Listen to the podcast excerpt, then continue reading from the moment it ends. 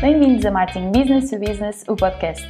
Em cada episódio, Jaime Kopk, da Amlet, apresenta-lhe ideias e ferramentas para fazer da sua marca B2B um motor de vendas num mundo cada vez mais digital. Bem-vindos a mais um episódio de Marketing Business to Business, o podcast. A razão de ser deste podcast, que foi declarada lá desde o primeiro episódio, é ajudar quem nos ouve a pensar sobre como as empresas business to business podem ter marcas fortes para competir no mundo cada vez mais digital. Por isso, o tema das marcas, que, a meu ver, continua a fazer muita falta no mundo B2B, é central em quase todas as nossas conversas. E para a conversa de hoje, o convidado é um profissional não só com uma longa experiência de construir e gerir marcas, ah, como, sobretudo, naquilo que, que eu tenho lido, do que escreve e em todas as suas intervenções, mostra ser um apaixonado por elas, pelas marcas.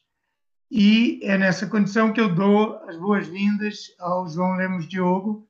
Olá, João. Olá, Jair. Vou pedir que você se apresente e que fale um pouco do seu percurso, agradecendo, claro, a sua presença aqui nesse podcast. Obrigado, Jaime. É realmente um prazer enorme estar aqui neste, neste espaço que tem recebido profissionais uh, tão talentosos e se realmente não houve aqui um erro de casting e me queres mesmo convidar, é mesmo um gosto, um mesmo um gosto estar aqui. Uh, de facto, sou, sou apaixonado pelo mundo das marcas, marcas mais orientadas para o consumidor. Daí a minha provocação do, do erro de casting, mas vamos, vamos desconstruir isso daqui para a frente. Um, e realmente a paixão pelo marketing começou muito cedo. Eu penso que, como muitos dos marketeers seduzidos ali pelo mundo da, da, publicidade, ali na década de 80, 90, com toda aquela vibração dos jingles e do colorido e de uma realidade que era bem mais diferente do, de uma realidade do país que ainda há pouco tempo eh, tinha entrado na União Económica Europeia e, portanto, traziam as multinacionais com uma nova dinâmica, uma nova dialética. E eu acho que desde cedo compreendi que queria trabalhar em alguma coisa que articulasse um, uh, design e a criatividade com a estratégia. Realmente não existe outra função dentro das organizações que consiga conjugar estas duas disciplinas. E então tive o privilégio realmente de estudar, fazer licenciatura, mestrado e doutoramento nestas matérias do marketing e desde muito cedo também ter o privilégio de ter eh, entrado logo na área e ter começado a desenvolver muita atividade com profissionais excelentes. Uh, comecei no retalho especializado na Sonar Distribuição, passei pelas telecomunicações, na altura no grupo Jastel, Interpublic Group, com estratégia e planeamento de meios, mas em anos mais recentes a minha experiência já enquanto sénior levou-me a ser responsável por, por uma marca que, que, nos toca a todos, que é a RTP, e, e, onde realmente, enquanto responsável de marketing, pudemos pela primeira vez uh, retirar a marca RTP da, daquele debate funcional de, dos conteúdos e das audiências e transportá-lo realmente para o mundo das marcas, para a dimensão emocional e trabalhar pontos de ligação mais afetivas, um, voltar a trazer a questão da portugabilidade, que estava muito assente no ADN da marca. No fundo, aquilo que, que acabou por ser uma fórmula de sucesso, que era retirar o debate da funcionalidade e da audiência e potenciar o sentimento de identificação de um país com uma marca que representa e que participou na história da construção desse país. Pela primeira uhum. vez, o marketing da marca fez aí um pouco a diferença. Um, depois dessa aventura pelo mundo da RTP, fui convidado também para ser uh, diretor de marketing do, de outra grande marca, do, do, do Sporting, marca não apenas nacional, mas também mundial. E também aí tivemos a oportunidade de, uma vez mais, demonstrar que se retirarmos o debate da funcionalidade que naquela altura predominava em torno das vitórias, ou até da ausência delas mesmo, uh, mostrarmos que a marca é muito mais do que o seu produto, não é? Todo aquele valor simbólico que adicionamos.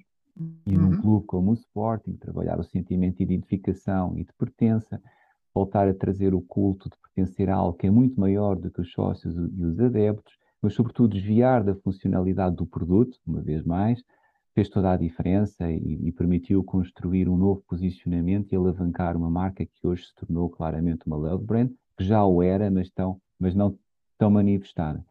Bom, o percurso continuou sempre já num sentido, realmente como introduzias, de construção de marca, um bocadinho menos marketing e um bocadinho aquilo que eu defendo que é mais marketing, eu acho que é isso que realmente nos, nos tempos contemporâneos faz a diferença, e, e, depois fui convidado também para integrar o grupo onde estou, já na área da saúde, o grupo Oralmed, área da medicina dentária, e aqui também encontrei novos desafios, sobretudo o desafio de ter um produto que habitualmente as pessoas não querem, não é? Tenho, tenho o médico dentista que é aquele produto ou aquele serviço que as pessoas fogem, não é? Portanto, isto também foi uma novidade, uma novidade como para é, mim. Como é que é fazer, fazer de um, de um hate product uma love brand? É um é desafio é, complicado.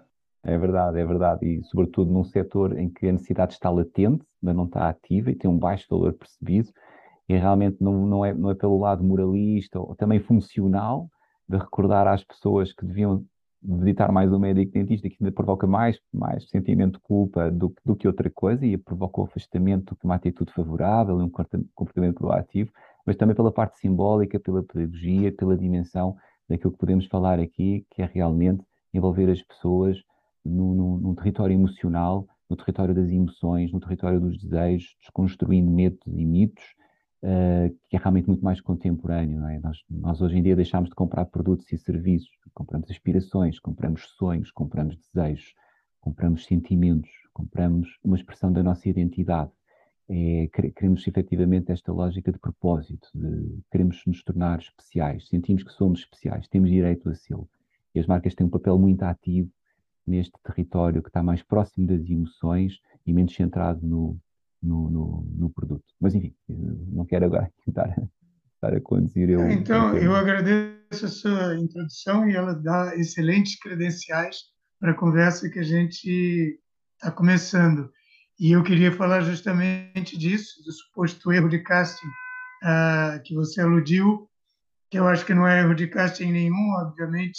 É, quem já ouviu esse podcast sabe aquilo que eu e a maior parte dos nossos convidados pensam sobre a necessidade justamente acrescentar esse lado de aspiração, de emoção e de uh, separação entre a funcionalidade do produto ou serviço e a marca uh, que, que sustenta esse produto ou serviço, também no universo business to business. Mas eu nem iria começar por aí um, eu já pegando no, no, no, suposto erro de casting, eu uh, iria perguntar se você não reconhece que em todas as marcas que trabalhou, inclusive naquelas mais dirigidas ao consumidor, se não há sempre, uh, em todos os negócios, nem diria nas marcas, mas se não há sempre uma dimensão business to business que também tem que ser trabalhada uh, pelo marketing e em que medida essa dimensão business to business estava presente no Sporting, na RTP, na Jastel, é, e em que medida é, o fato de ter construído marcas é, para esses negócios ou em cima desses negócios é, foi também importante para essa dimensão business to business. Sem dúvida, Jaime. Uh, eu, eu, eu, tendo a fugir da forma de pensar as marcas de, um, de conceptualizações muito departamentalizadas, não é? Muito orientadas para disciplinas em caixas formatadas, que eu, eu acho que é um pensamento que ainda está muito ligado a uma, ideia, uma era industrial. Eu acho que no, no, no momento contemporâneo em que vivemos, temos que pensar mais em sistema, não é? em processos quase neuronais, em, em, em múltiplos pontos de, de, contacto, não é? Vivemos numa sociedade complexa. Complexa não no sentido do complicado, mas da abrangência. E para mim, a marca vejo-a como uma entidade no fundo, realmente é este valor simbólico que adicionamos à tangibilidade, conforme dizias, é realmente este valor simbólico que adicionamos ao produto e serviço, mas que depois não pode ser compartimentalizada, a meu ver, se me permite, é realmente em caixinhas que lhe podemos chamar B2B, porque senão também pergunta, então e onde é que está o B to employee? Onde é que está o consumer to consumer? Onde é que estão os vários públicos e as várias audiências com quem a marca tem que estabelecer uma narrativa? Eu sinto a necessidade de fazer um step back uh, e, e, perguntar como é que a empresa se olha uh, perante si mesma. Porque se realmente for uma empresa que se define como uh, uma instituição que serve para gerar lucro, e conquistar cotas de mercado, então temos uma conversa muito afunilada e muito limitada. Invariavelmente vamos falar em vendas.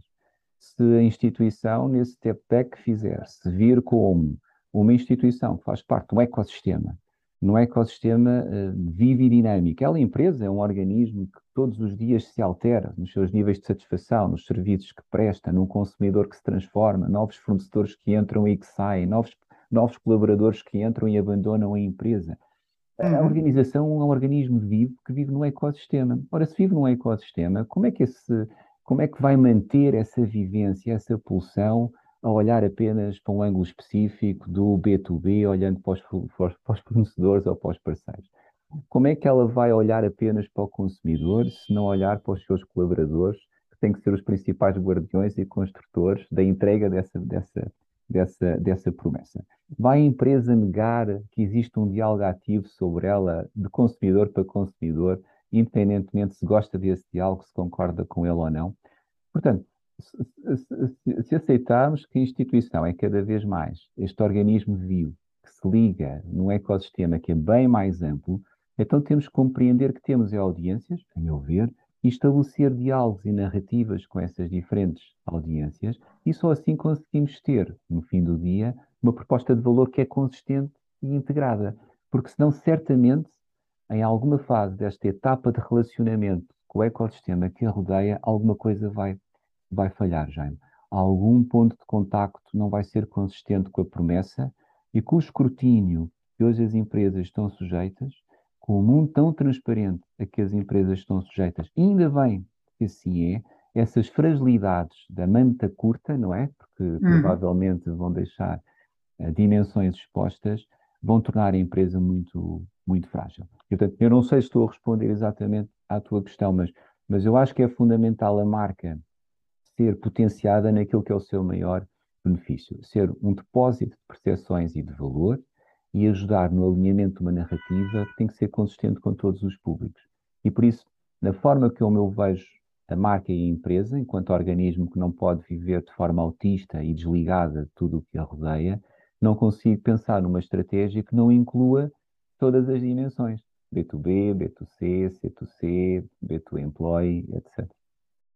Certo. O objetivo dessa pergunta que eu fiz e de outras que vou fazer é porque tudo isso sendo verdade e bastante óbvio para uh, um determinado tipo de empresas ou de setores de, de, dentro dessas empresas que lidam muito com o consumidor e estão habituados a pensar nesses termos, não é tão óbvio assim, mesmo para setores destas mesmas empresas que lidam com outros stakeholders, como uh, clientes empresariais, uh, anunciantes, no caso de uma empresa de mídia, ou fornecedores, etc., e que muitas vezes podem não estar tão conscientes ou não se lembrar tanto de que também são responsáveis por, uh, também são embaixadores dessa marca e também têm essa marca como um instrumento ao seu dispor para cultivar as relações que tem que cultivar. Né? Então, nesse sentido, a sua resposta faz todo sentido, que tudo isso tem que estar integrado e é preciso que, dentro da própria empresa, é, haja essa consciência, haja essa, essa integração é, viva. É verdade, sem dúvida, mesmo, mesmo top-down. Eu acho que se essa cultura não existir desde logo na gestão de topo, ou se a cultura de gestão de topo for muito afunilada para uma lógica transacional, eu penso que muitas vezes a dinâmica B2B ainda está muito presa à lógica transacional e, invariavelmente, acabamos por ver as forças de vendas dessas equipas a gerir funis de compressão eh, desde o prospect até à lead e pouco mais depois da lead ser, com, de ser convertida. Mas lá está o minimalismo dessa, dessa abordagem. Uh, e onde é que está o trabalho de motivação e de envolvimento do, do público interno em torno do propósito da, da organização? Onde é que está o alinhamento da mensagem na forma como essa empresa se relaciona com a comunidade onde está inserida? Por, por, isso é que eu insisto nesta lógica de vermos a empresa enquanto um organismo vivo e não enquanto empresa que olha para o mercado. E tendo a achar que esta lógica de empresa em mercado, que procura cotas de mercado, é, um, é, um, é uma visão industrializada. Não, não, já, já, não, já não é uma visão suficientemente compatível com os escrutínios que envolvem todos, eh, todos os públicos. Eh, também existem casos clássicos de marcas que o fizeram muito bem. Uh, falando pragmaticamente, todos conhecemos o célebre autocolante Intel Inside, não é? uh, e a inteligência que uma marca que, que era sobretudo B2B, de repente percebeu que se, se, se, utilizasse uma estratégia de marca ingrediente que potenciasse o seu valor, não é, junto do público final, acabaria junto por, dos consumidores, é? dos consumidores, acabaria por potenciar a força relacional que tem numa lógica de B2B. Ou, ou estou-me a lembrar, por exemplo, da Gore-Tex, quando surgiu realmente com, com a sua capacidade de tecido impermeável, o facto de ter promovido esse, esse atributo e essa inovação na altura junto ao consumidor final, fez com que este começasse a preferir produtos numa lógica de setor em que a Gore-Tex, obviamente, trabalha em, em, B2B. E, portanto, eh, há aqui marcas que realmente, quando se perceberam de que fazem parte de um ecossistema mais global, em que todos, de forma um pouco mais direta ou menos direta, com mais ou menos envolvimento, mas todos fazem parte, perceberam que se conseguissem ativar todos esses agentes que fazem parte deste ecossistema, o resultado final é maior do que a soma das partes. Uh, e isto é um pensamento muito mais abrangente e muito mais, muito mais contemporâneo. Uh, agora, também admito que temos que perceber como é que é a evolução das coisas. E, e de facto, na minha opinião, a lógica B2B talvez seja. Uh, mas quem sou eu para dizer isto, já? mas talvez os veja como organizações que estão mais presas às dinâmicas e às mecânicas de pensamento mais industrializadas, mais departamentalizadas e que se calhar ainda não exploraram todo o potencial que uma marca pode ter se pensarmos na empresa, uma vez mais eu faço essa questão, pensarmos na empresa enquanto organismo faz parte de um ecossistema que é muito mais complexo do que limitar a relação da empresa aos seus fornecedores ou aos seus parceiros de negócio. Eu queria ir um pouquinho mais ao concreto dessa, dessa questão que você levantou quando fala, por exemplo, da, da empresa business to business, que está muito orientada para as vendas uh, e que executa, que tem uma força comercial que uh, executa de forma correta todo o processo do seu funil de vendas mas sem essa, sem lhe acrescentar essa dimensão do simbólico da marca, de uma de um outro tipo de, de, de identidade. Né? A minha pergunta é o que que essa empresa perde ao fazer isso, não só em termos de não só em termos de por exemplo, de, de alinhamento da empresa toda ou de integração no, no, no ecossistema, mas o que, que a gente pode dizer que ela perde, mesmo concretamente, até é, no negócio que ela gera ou na sua possibilidade de gerar cotas de mercado e receitas e tudo isso? Eu acho que perde um espaço fantástico, que é o espaço da diferenciação. É, é, é, muito difícil nos dias de hoje conseguirmos ser, sermos diferentes e mostrar a relevância dos nossos produtos se formos, uh, se depositarmos toda a nossa energia nessa dimensão funcional. Porque, na verdade, eu não conheço nenhum produto que não possa ser, ou serviço que não possa ser facilmente replicável na sua dimensão funcional. Se pensarmos que a marca não é construída pelas empresas, mas é construída pelos seus consumidores, aquilo que as empresas fazem, não é? São produtos, mas aquilo que os consumidores fazem são as marcas, são eles que as constroem ou as destroem, à distância de um comentário positivo ou negativo, um, à distância da influência que têm na reputação e na construção desta, desta confiança. E, portanto, se nós não ativarmos esta dimensão simbólica, eu penso que a organização está a ser muito autista, orientada apenas para uma lógica product-centric. Eu não estou a dizer que isso está errado e não, não quero ser mal compreendido nisso. Só que isso é apenas uma das dimensões que está ao alcance do gestor para ser trabalhado. Uma empresa B2B que se posicione, por exemplo, pela questão da inovação, já eh, não pode ser o dinamizador dessa narrativa e desse mesmo atributo, potenciando no setor onde está integrada os debates sobre a inovação? Indo ao encontro das universidades, lançando cursos, lançando prémios, estimulando as universidades a desenvolverem inovação na indústria onde está integrada? Não pode ela ser a dinamizadora de um debate à volta da inovação, fazendo pontos com as pessoas, o setor e outras empresas? Um, isto que eu estou a falar é muito mais do que simplesmente gerir um funil de vendas. O que uhum. eu estou a uhum. falar é que em qualquer indústria, mesmo no B2B, temos que encontrar um, um espaço de diferenciação onde temos que ser capazes, na minha opinião, de responder a uma pergunta. De que forma é que aquela empresa pode ser relevante na vida das pessoas? De que forma é que aquela organização pode efetivamente impactar e construir o bem-estar social, cultural e económico na comunidade onde está inserida? Não fazê-lo não está errado. Não, não, tocar todas estas dimensões não está errado. Mas, real, mas realmente fica a sensação de que são dimensões que podiam ser preenchidas. E o que vai acontecer, a meu ver, inevitavelmente, é que as empresas que vão ocupando estas diferentes dimensões vão ganhando fator diferenciador, vão ganhando relevância e vão ganhando uma consolidação nesse ecossistema muito mais sólido. Se nos ficarmos limitados apenas ao produto e ao serviço, eu sinceramente acho que há aqui um espaço construção de valor que deixa de existir. E esta construção de valor é uma palavra um bocadinho armadilhada, Jaime, porque uh, é, é, um clichê, não é? Todo, todos os gestores dizem que estão na organização para acrescentar valor, que a empresa existe para acrescentar valor, mas, mas a visão desse valor tende a ser muito unidimensional. É a relação custo-benefício, é a receita, é a venda. E o valor está cada vez mais estudado e a literatura demonstra cada vez mais. Também existe o valor social também existe o valor emocional, até existe o valor epistemológico, entre outros, a capacidade de ajudar os outros a sentirem-se mais inteligentes. É isto que eu estou a dizer no B2B. O B2B também tem essa capacidade, não apenas de extrair valor do mercado onde está, mas de devolver valor, devolver conhecimento, devolver formação, devolver expansão e ajudar a criar e a expandir o próprio ecossistema onde está. Isto pode parecer um bocadinho ambíguo, eu estou aqui a tentar fazer algum paralelismo com alguns casos práticos, por exemplo, que eu estava a dizer, eu não conheço empresas de software que sejam especializadas em CRM podem liderar o debate à volta do marketing relacional.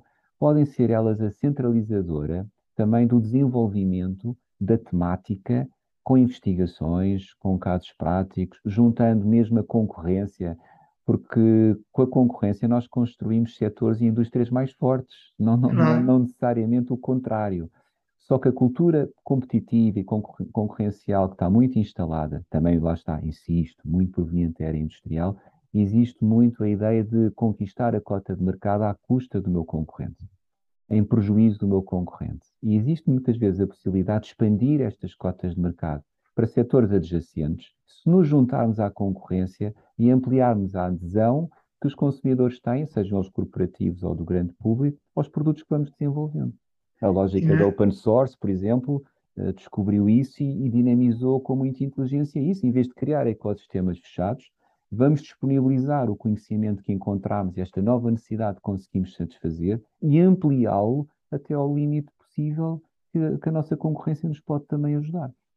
E naturalmente essa essa tranquilidade, essa segurança com que eu posso me aliar ao meu concorrente para aquilo em que nós temos interesses comuns, fica muito mais fácil quando uh, cada um desses concorrentes tem a sua posição diferenciada e há um espaço em que claramente não faz a sobreposição com a oferta do concorrente, porque eu tenho uma, é uma eu tenho o meu próprio espaço que eu criei trabalhando o meu posicionamento e a minha marca, que não é igual ao espaço do concorrente. Quer dizer, são, somos concorrentes, sim, mas temos espaços em que não concorremos, em que podemos colaborar. Sim, e isso também faz parte do trabalho de marca. Nem mais, Jaime. Existe muito esta lógica, e que não é assim tão moderna quanto isso, de competição. Uh, uma, uma, fusão realmente entre competição e de cooperação, e esta, esta lógica de competition, que é uma lógica de fazer expandir os mercados, uh, amplificando as possibilidades que existem, e não andar numa luta de cota de mercado, que é uma luta destruidora e que invariavelmente coloca as empresas a competirem com variáveis que não são variáveis de expansão, são variáveis de contração e, e, e de redução de valor, como o preço, como os produtos. Um, não há diferenciação no preço, não há diferenciação nos produtos, pelo contrário, acaba por existir destruição quando entramos em guerra de preços. Acaba por existir destruição se entramos numa lógica não de inovação, mas de copiar o que uns e outros fazem. Isto, isto contrai a indústria, não, não, não expande a indústria. E esta lógica de. Por isso é que eu, eu ligo isto muito e insisto à lógica industrial. Porque num, numa economia de serviços, temos que compreender que só existe uma possibilidade, não é? Que é a cocriação de valor. Todos os players, incluindo concorrentes, ou, ou clientes finais, ou consumidores finais, como fornecedores, são efetivamente eles que constroem esta lógica de serviço, não é? Até Kotler, que vem da, da era industrial, nos diz que o produto é um pretexto para, para, prestar um serviço. Até as empresas de produtos esqueçam, elas não fazem produtos. Até uma empresa que faz shampoos, ela não, ela não faz shampoos, ela presta um serviço de melhoria de qualidade de vida, ela presta um serviço de melhoria de imagem, de autoestima a um consumidor. O shampoo é um pretexto, se calhar hoje é um shampoo, amanhã é um clube de aconselhamento de estética e depois de amanhã é uma forma de estar na vida que junta uma comunidade que quer sentir-se melhor com ela própria. E hum, isto só é possível se trouxermos cliente final, concorrentes, parceiros, todos numa lógica construtiva de expansão dos ecossistemas e não de anulação dos ecossistemas. Por isso, eu, eu, por isso é que eu, na forma como eu exponho estas matérias, e espero não estar a ser demasiado ambíguo ou teórico, mas uh, por isso é que eu resumo isto se olharmos para o mercado, olhamos para cotas de mercado e olhamos para cortar o bolo às fatias, eu quero a maior fatia do bolo. Se olhar para uma lógica de ecossistema, vivo que se transforma todos os dias, eu quero estabelecer é, relações de parceria me ajudem a manter o presente, mas a projetar-me no futuro. Isto é biológico, Damásio fala nisto, uhum. isto, isto está na nossa própria natureza. Nós não queremos anular o futuro, nós queremos expandir. Mas como é que eu posso expandir, Jaime, se o bolo for o mesmo eu tiver apenas a olhar para a faca afiada para cortar fatias. O que é que existe uhum. expansão nisto? Não existe absolutamente nada. E, portanto, esta lógica mecanicista de olhar para preços e para produto, ou estratégias de distribuição, esta lógica muito clássica de marketing, não é?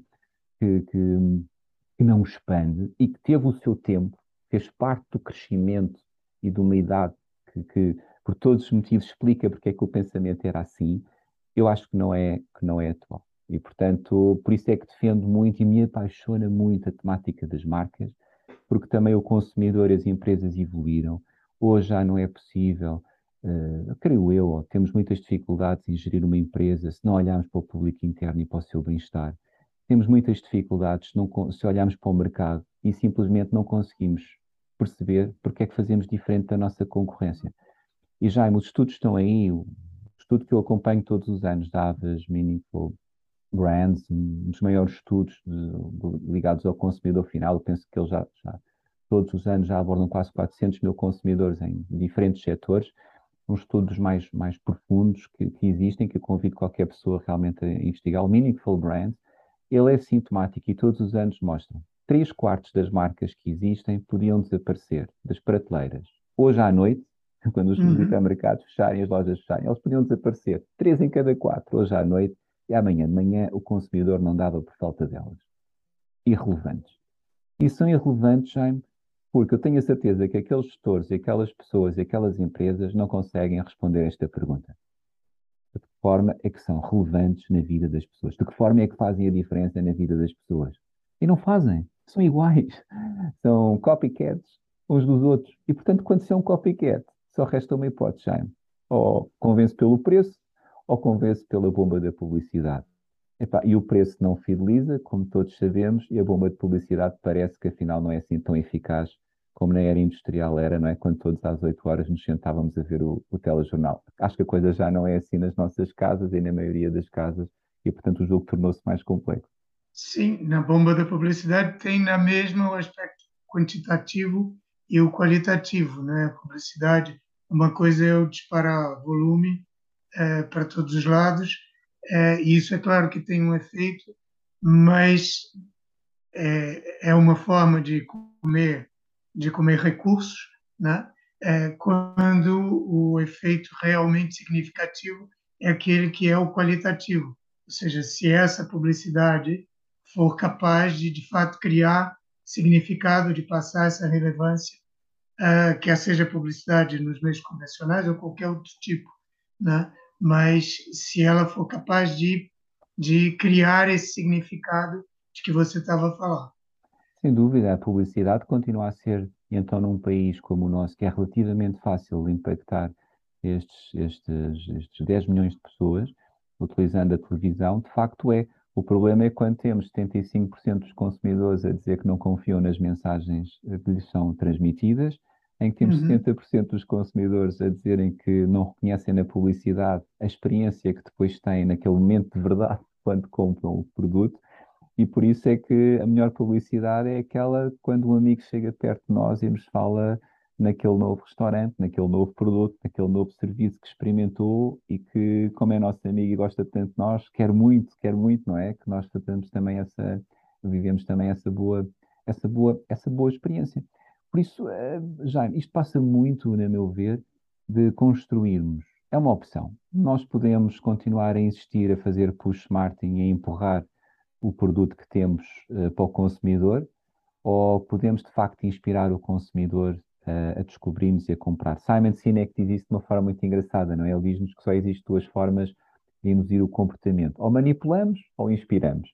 E eu acho que a publicidade não é assim tão inspiradora quanto isso. Não sou eu que o digo, são os consumidores que cada vez se sentem menos inspirados por elas e que realmente acabam por reconhecer nas recomendações de terceiros a força que realmente os convence a achar que estão a tomar a decisão correta, não é? Mas enfim, estamos aqui se calhar a desviar-nos um pouco do.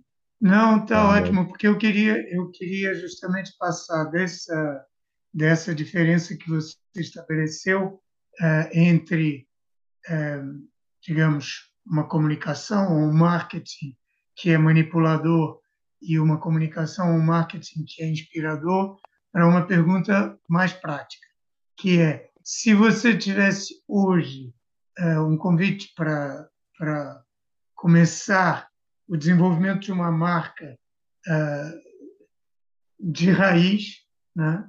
Um, podemos, uh, já que estamos neste podcast, podemos pensar que é uma marca de um serviço, de um produto dirigido a empresas ou profissionais, ou seja, um público B2B.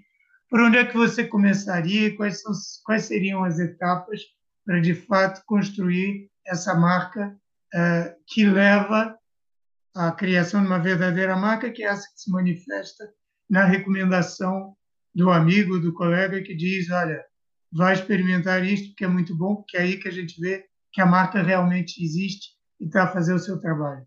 Quais seriam os passos para criar, uh, para chegar a esse efeito? Olha, Jaime, eu, eu, tenho uma metodologia que eh, e, e, tive a oportunidade não de criar marcas de, de raiz, mas de reposicioná-las, como fizemos no caso da RTP, em que tinha uma dimensão também B2B muito forte, ou no caso do Sporting também com uma dimensão B2B muito forte, também aqui no grupo Oralmed Saúde, com muitos fornecedores e fornecedores de serviços, como a própria classe média que existe, e também existe aqui muito uma, uma lógica B2B. Em todas elas eu, eu encontro que no primeiro passo, muito importante mergulharmos no ADN da marca e à semelhança de, daquilo que, que, que, nós somos enquanto seres humanos, também as marcas e as empresas têm um, um código genético muito próprio. Há efetivamente algum elemento que seja diferenciador, que está algures na cultura, uh, na origem do que levou à criação de um determinado produto ou serviço. E quase sempre é nesse ponto que existe um fator de diferenciação, nesse, nesse ponto de origem, uh, que por muito ligeiro que seja, quando traçamos uma reta de futuro, ele vai, ele vai realmente seguir um caminho muito, muito diferente depois a médio, a médio e longo prazo. Uh, e não entrar imediatamente numa lógica de proposta de valor, tentando encontrar um argumentário de como é que o meu produto será melhor vendido junto do, do, do, do consumidor ou do cliente numa, numa lógica de B2B. Quando eu falo em código genético, falo em coisas muito simples perceber de forma clara que visão de futuro é que esta empresa tem, perceber de uma forma muito distinta qual é a missão e o seu papel no dia a dia para chegar a essa visão e os valores pelos quais, pelos quais se rege. Isto pode parecer old wine in new bottles, não é? Como, como, como se costuma dizer, mas a verdade, e isto é um desafio que eu lanço, lanço a ti, Jaime, lanço a qualquer pessoa que esteja aqui a ouvir. Falem com os colaboradores de uma empresa de forma isolada e perguntem qual é a visão da organização, qual é a sua missão e porque é que a empresa existe e vamos, e vamos obter respostas completamente diferentes.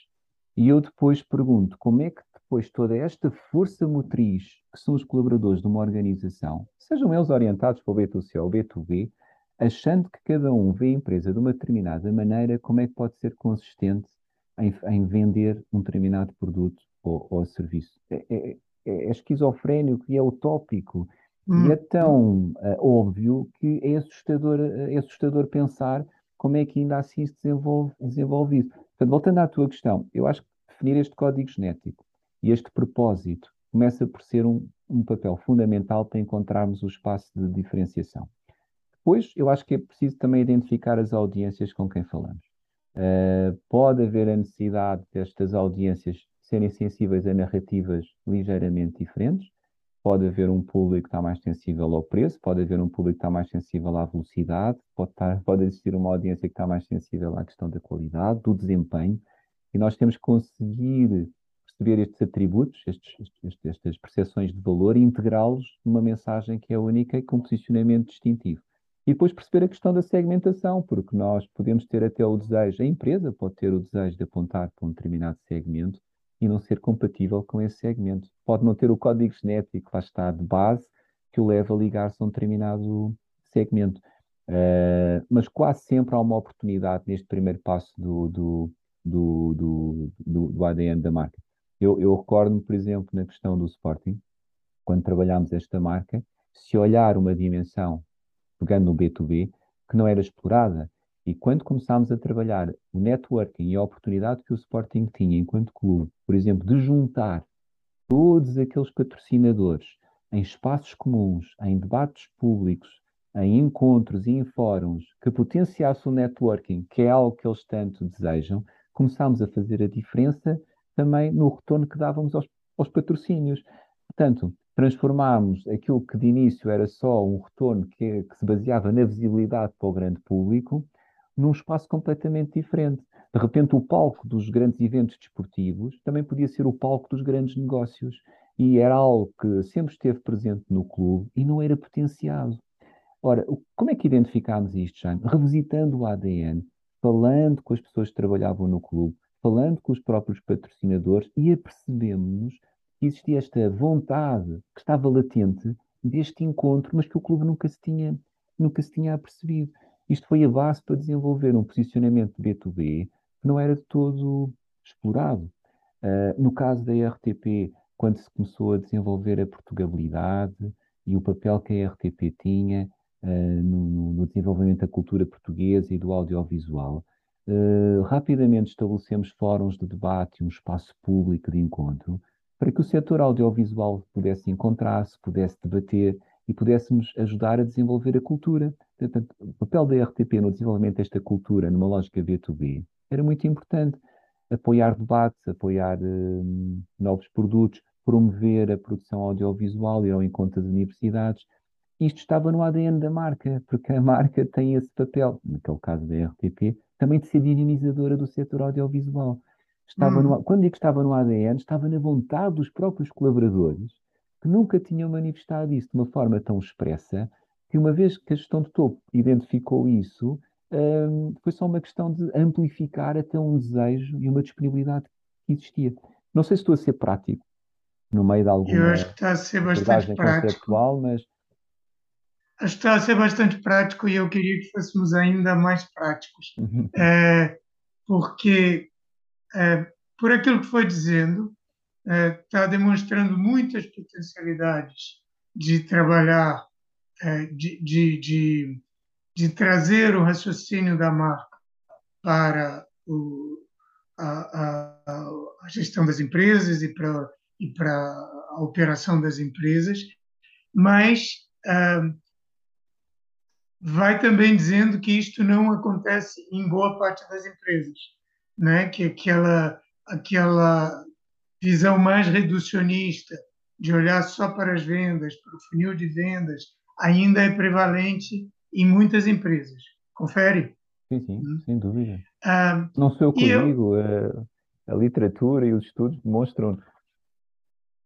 E eu imagino que uh, isto acontece não porque, porque os gestores dessas empresas uh, não queiram fazer, mas muitas vezes porque nem sabem, nem sabem a potencialidade disso, nem sabem por que, que isso é vantajoso, mas também pode acontecer que para muitos gestores, para muitos decisores nas empresas, a conversa toda da marca soa um pouco etérea, soa um pouco uh, metafísica, uma coisa assim. Estamos a falar de valores, estamos a falar de imaginário, e quando hum, a minha missão eu tenho que gerar, eu tenho que gerar resultados, eu tenho que gerar income, né?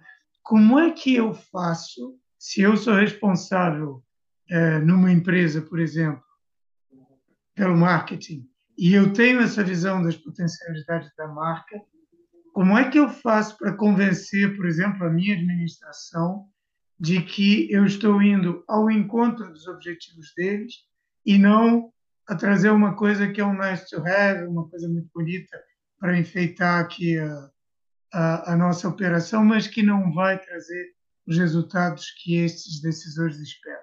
Certo. Jaime, desde logo, quando for ter essa conversa com a administração, convém antes ter o CV atualizado pelo sim, pelo não, porque não se sabe o que vai acontecer, não é?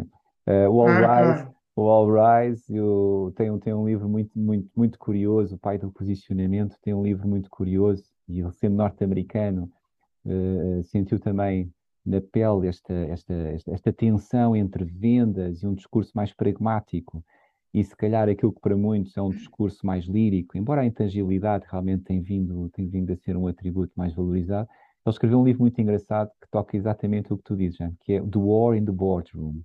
E ele realmente diz que também as empresas, no seu topo, neste momento estão a viver essa tensão.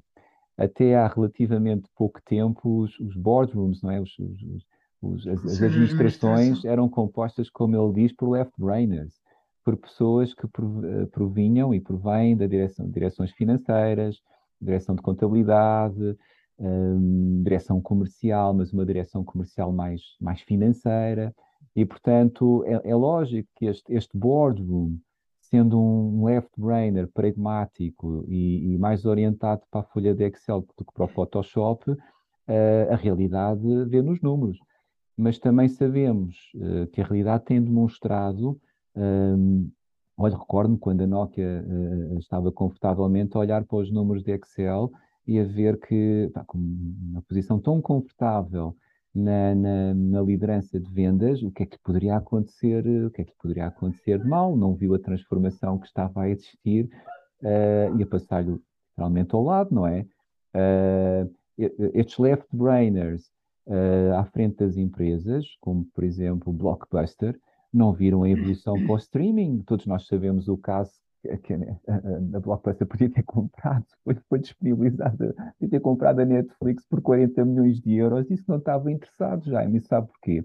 Porque os left-brainers nos conselhos de administração estavam contentes porque tinham descoberto que colocar pipocas e gelados uh, na caixa de saída, quando as pessoas alugavam as cassetes de vídeo, já deve-se deve lembrar disso, uhum muitas pipocas e gelados, aumentou as vendas. Portanto, mas o streaming porquê? Qual é o problema? É? Qual é o problema? Este Excel está a aumentar as vendas.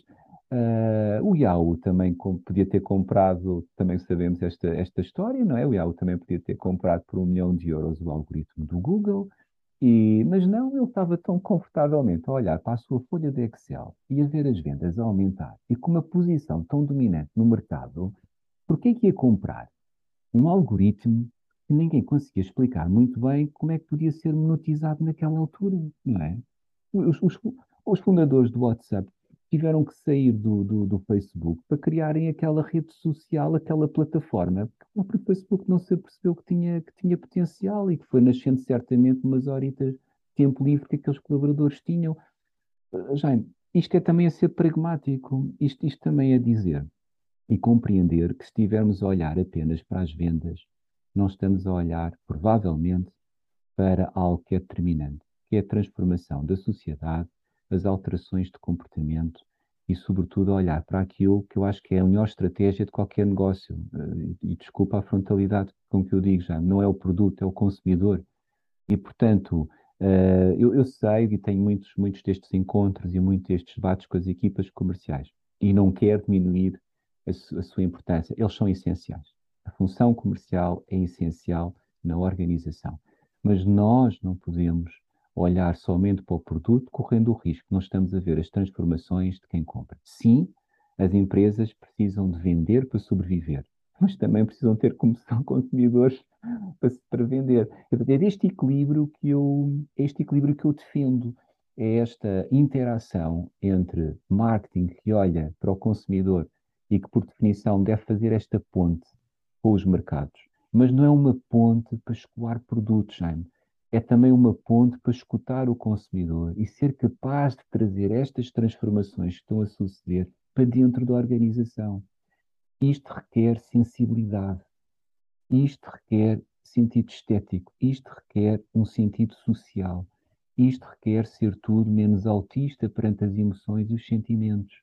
E por isso é que este The War in the Boardroom, conforme o All Rise fala, é muito interessante, porque ele diz que à medida que estão a chegar, a juntarem-se aos left-brainers e que estão a chegar as pessoas do marketing, as pessoas da ciência, as pessoas que pensam a sociologia, as pessoas que pensam e debatem as emoções, tenham elas assento direto nas administrações ou estejam a ser consultadas.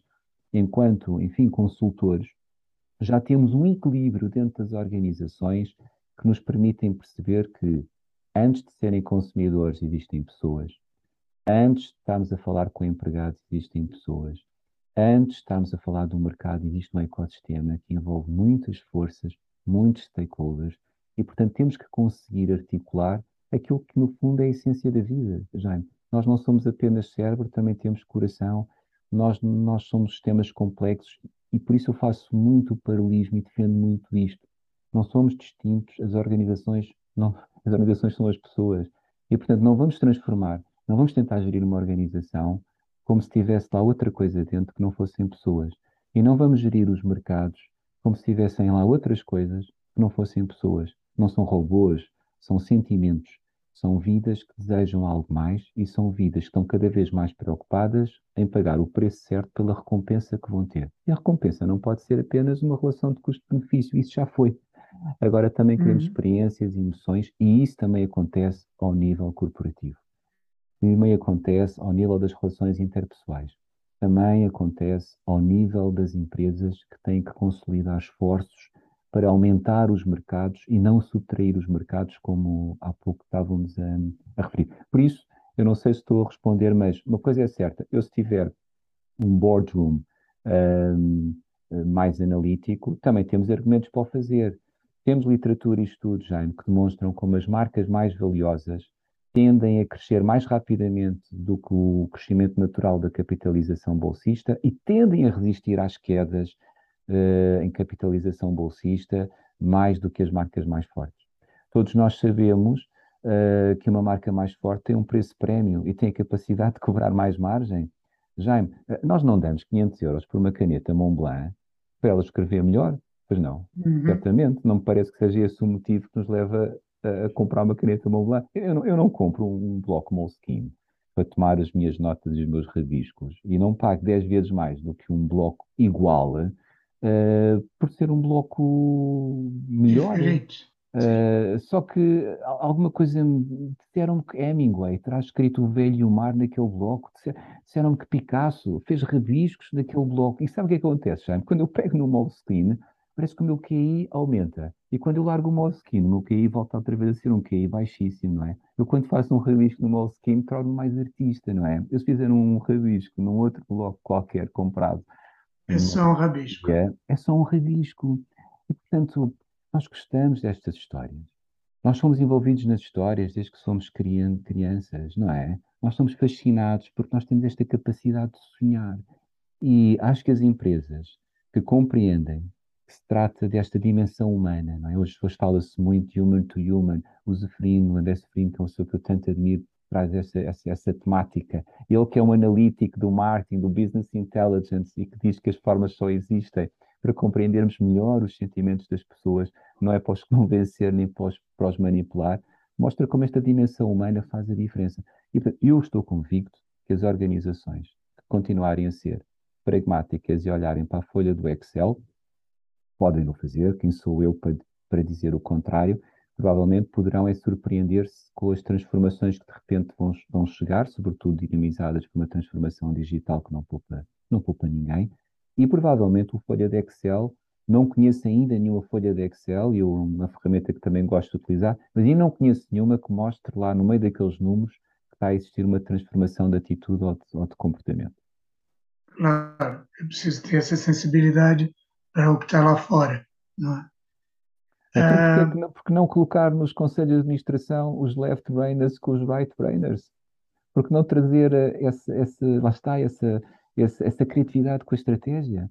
Porque não equilibrar o pensamento racional, pragmático, que é muito necessário, é muito necessário, é muito importante a função logística, a função produtiva, as operações e qualidade, a função administrativa, todas elas são necessárias. Mas já até Steve Jobs, quando relançou a Apple, percebeu que tinha que sair daquela dinâmica muito industrializada em que a Apple já estava e instalar-se num bunker para pensar em inovação, não é? Uhum. Até a Nestlé percebeu que tinha que, para criar um, um, cápsulas de café diferentes de tudo o resto, tinha que fazer um spin-off, não é? Até as empresas industriais perceberam que para não alterar essa dinâmica, e é isso que eu defendo, não devemos alterar dinâmicas vencedoras, mas também não temos que excluir a capacidade de inovar, pensar e trazer alguma sensibilidade em paralelo. Portanto, eu espero não estar a parecer muito fundamentalista nas minhas ideias, mas uma coisa é possível de articular com a outra. Portanto, por que não? Por que não potenciar nestes conselhos de administração essa, essa combinação entre cérebro e, e, e coração, não é? Se calhar estou a ser muito utópico, não é? Se calhar estou a ser muito, muito lírico. Essas utopias, essas utopias é que fazem com que as coisas avancem. Eu acho que para, para muitas empresas isto é, são processos graduais, claro. vamos indo em direção ao horizonte e ele está sempre mais longe, mas temos que saber que o horizonte é para ali e é para ali que queremos ir. É verdade, pelo menos foi isso que nos tirou das cavernas, não é? Foi essa capacidade de visualizar e de imaginar cenários e ser capaz de os construir. E eu acredito que a marca aí tem um papel muito importante na sociedade. É o que as marcas nos dão também, né? colocam Sem horizontes dúvida. à frente. E temos muitos desafios, Jaime, que as marcas não se podem excluir. Desafios sociais, a desigualdade, desafios culturais, desafios ligados ao bem-estar, que vai ser sem dúvida o produto do século XXI, a autoestima e o bem-estar. Num mundo cada vez mais descaracterizado, os consumidores vão precisar de apoio para compreenderem quem são e continuarem a, a manterem-se sãos e saudáveis e tentar perceber toda esta complexidade que nos envolve. Uh, a transformação digital, as, trans, uh, as mudanças climáticas, uh, o debate não é só entre governo e cidadãos. não podemos continuar a viver nesta lógica de marcas ricas, consumidores pobres. Mais tarde ou mais cedo, o debate também vai chegar aqui. E quando chegar as empresas que já trabalharem as diferentes dimensões, económica, sem dúvida que é importante, mas também eh, com uma vantagem já, já, já com algum desenvolvimento no aspecto social, cultural, etc., serão mais bem preparadas, porque inevitavelmente as marcas, e cada vez mais já o estão a ser, vão ser trazidas também à responsabilidade para perceberem que não podem apenas ser uh, extratores de valores, não, não, não podem ser apenas mineiros e estarem a extrair valor sem devolver nada, nada em troca. O escrutínio também lhes vai tocar, como aliás todos nós temos presente todos os dias esses exemplos a, a acontecerem, não é? Muito bem, é, eu continuaria esta conversa por muito mais tempo, mas já tomei muito do seu tempo e temos que temos que caminhar para o fim. Há uma há uma um pedido, uma pergunta que eu costumo fazer a todos os convidados aqui do podcast, que é qual é aquele livro, mas não precisa ser um livro, pode ser um documentário, um podcast, o que for, que você entende que quem nos ouve não, deixar, não deveria deixar de conhecer e que você, por isso, recomenda muito? Uh, olha, Jaime, eh, até, até na linha daquilo que temos, eh, que no fundo foi aqui um bocadinho nosso, o nosso debate entre pragmatismo e utopia, o pragmatismo e visão, este equilíbrio entre dimensão mais funcional e emocional. Eu, eu acho que é um livro muito, muito importante que eu acho que, que, que, que marca o pensamento contemporâneo sobre a marca, nesta dimensão simbólica, mas sem descurar a funcionalidade, que é o Brand Gap do, do Martin Neumeier. Eu acho que é uma obra incontornável um, e muito oportuna para o que estamos a falar, porque os mais pragmáticos lançaria o desafio de abrirem também o seu espírito a esta visão mais simbólica e à intangibilidade das coisas. Uh, não é preciso ler o Príncipezinho, não, não, não vamos entrar nessa, nessa, nessa, nessa, nessa, nessa um, provocação, mas temos Martin Neumeyer, que é um pensador e um, e um, e um developer de marcas com uma experiência fantástica e que lutou durante toda a sua vida com este desafio, Jaime, que, que mencionaste há pouco, convencer mentes pragmáticas de que a visão financeira está correta, mas que existe mais mundo que até pode devolver e fazer crescer essa dimensão financeira. Esta lógica entre o que a marca, entre o que a empresa quer ser e como ela é vista, e que há aqui um espaço de reputação que, se não for gerido pela empresa, vai ser gerido pelas pessoas. É tão, simples, é tão simples quanto isso. Daí o brand gap e diminuir uhum. esta distância entre identidade e imagem de marca. Brand Gap do Martin Neumeyer é um ótimo livro para ler, mesmo para pessoas ocupadas. É um, é um o autor até chama um, um short plane book, portanto, um livro para ser lido ali uma viagem de avião. Ele, ele, ele destaca-se pela síntese e pela capacidade de descrever, descrever muito com poucas, com poucas palavras. Portanto, eu acho que o Brand Gap era uma recomendação que eu daria. Mas também, por exemplo, autores portugueses, eu gosto muito de, de um trabalho de, de alguém que também vou, vou seguindo, que é o João Campos. O João Campos, eu acho que ele é até um ilustre desconhecido, porque um, tem a capacidade de pensar a marca e debater a marca de um ponto de vista sociológico e humano, e portanto eu acho que ele é um visionário uh, e sendo português também merece as, as, a, a, leitura e também traz, traz, um, traz uma observação mais próxima talvez também daquilo que é a nossa cultura mesmo, mesmo uhum. mesmo, mesmo local, digamos assim, uh, mas, mas tantos outros. Uh, Start With Why, do Simon Sinek, é, é realmente uma obra que também se está a tornar incontornável para quem acha que o propósito é uma palavra gasta. Uh, talvez valha a pena revisitar este Start With Why do, do Simon Sinek. E, e, realmente são aqui livros que, que, que, eu acho que são marcantes e que se vão tornar intemporais e, portanto, não são livros de moda, não são livros de trend setting que exploram e cavalgam uma tendência, mas são mais, vão mais fundo porque vão à sociologia, vão ao comportamento humano, identificam aquilo que é o sentido evolutivo e ajudam-nos a compreender o, o futuro. Portanto, nesse, nessa linha, eu acho que o Brand Gap, a marca positiva do João Campos, o Start with, with Why do, do, do Simon Sinek, são livros que, que ligam muito aquilo que falámos, que falámos aqui. Perfeito. Então ficamos com três recomendações, ótimo, uhum. bônus. E as, as pessoas que quiserem saber mais sobre o seu trabalho, o que você tem feito, onde é que vão procurar? Olha, Jaime, eh, eu sou muito low profile, sou muito comedido, realmente remeto muito para as minhas aulas de mestrado e doutoramento, onde são espaços onde provoco muito o debate, onde pratico muito as, eh, esta minha evangelização, não é? De, hum. de, das marcas orientadas para a sociedade e, e para as pessoas. Um, e, portanto, não, não sou um, um, ativista nas redes sociais a partilhar os meus conteúdos. Aliás, se forem ao Instagram, uh, João Lemos Diogo, vão conhecer uma faceta completamente diferente do, do João Lemos Diogo. Uh, e, e, olha, até fica aqui um efeito teaser, mas realmente não ver Fico nada. muito curioso, vou já, vou já lá ver. Nada de especial para encontrar, também nada de assustador, fiquem à vontade, mas, mas, mas realmente, embora tenha livros publicados, o marketing e outras, e outras publicações, mas são livros mais académicos, mais, mais conceptuais, que provavelmente para a maior parte do, de quem nos ouve são livros menos, menos, menos interessantes mas se calhar fica aqui também esta, esta vontade, também já vem de trás de começar a escrever algumas coisas, enfim, embora eu acho que as minhas ideias são ideias perfeitamente banais uh, e perpetuadas de outras, replicadas de outras pessoas, portanto também acho que não tenho nada de especial a, a dizer e por isso, olha, vou aproveitando estes erros de casting como este que tu, que, que te levou a convidar-me para ir expressando estas minhas opiniões e ideias.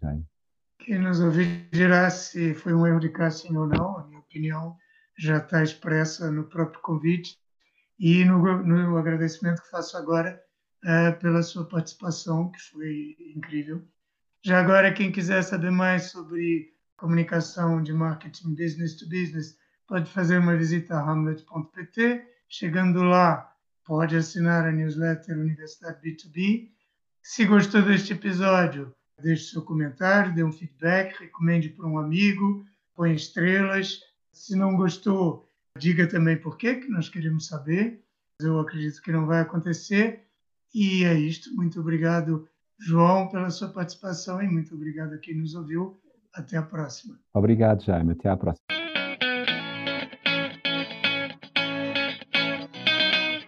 Acabou de ouvir Marketing Business to Business, o podcast da Amlet B2B.